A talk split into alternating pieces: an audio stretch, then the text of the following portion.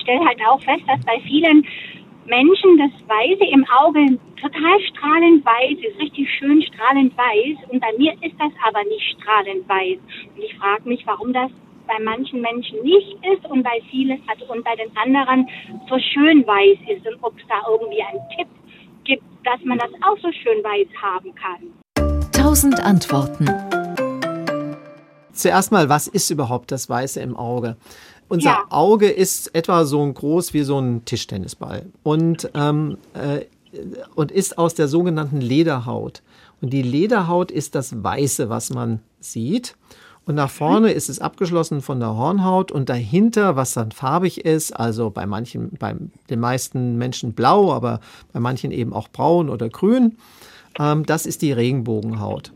So, und über der, dieser Lederhaut liegt eine ganz dünne abschließende Schicht, die nennt man die Bindehaut. Und diese Bindehaut, die hat Gefäße.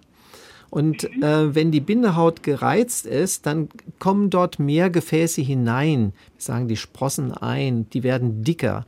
Und dann sieht das Auge rot aus. Und das äh, ist, wenn das Auge entzündet ist. Also wenn es rot ist, dann muss man danach gucken, dann muss man zum Augenarzt, muss nachschauen lassen. Jetzt gibt es aber manche ähm, Situationen, bei denen ist das, hat das Auge eine andere Farbe.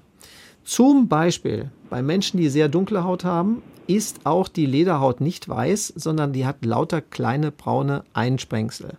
Und dann ist, wirkt die einfach nicht hellweiß, sondern ein bisschen bräunlich oder gelblich. Jetzt gibt es aber auch, Frau Barrow, will Sie nicht erschrecken, aber es gibt auch Erkrankungen, bei denen sieht man das. Wenn man zum Beispiel eine Leber- oder eine Gallenerkrankung hat, dann kann es sein, dass man die Galle-Farbstoffe äh, das, die, da, wenn die zu hoch sind im Körper, dass man sie dann vor dem weißen Hintergrund, der ist eigentlich schneeweiß, blütenweiß, ähm, äh, der Lederhaut sehen kann. Das heißt, ähm, normale, das, meistens ist das nur eine Normalvariante.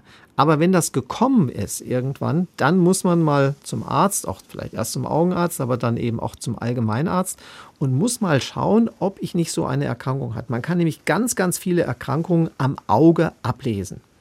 Mhm, so, jetzt hoffe ich, ja. ja. Mhm. jetzt hoffe ich, dass das bei Ihnen nicht ist. Und jetzt ganz abschließend noch, gibt es da auch einen Weißmacher? Hm? Mhm. Ja, also wenn es an den Gefäßen liegt, dann, dann ganz, ganz selten sage ich mal Patienten, okay, ich gebe Ihnen mal einen Weißmacher. Das ist äh, eine Substanz, die führt dazu, dass die roten Gefäße äh, sich ganz zusammenziehen.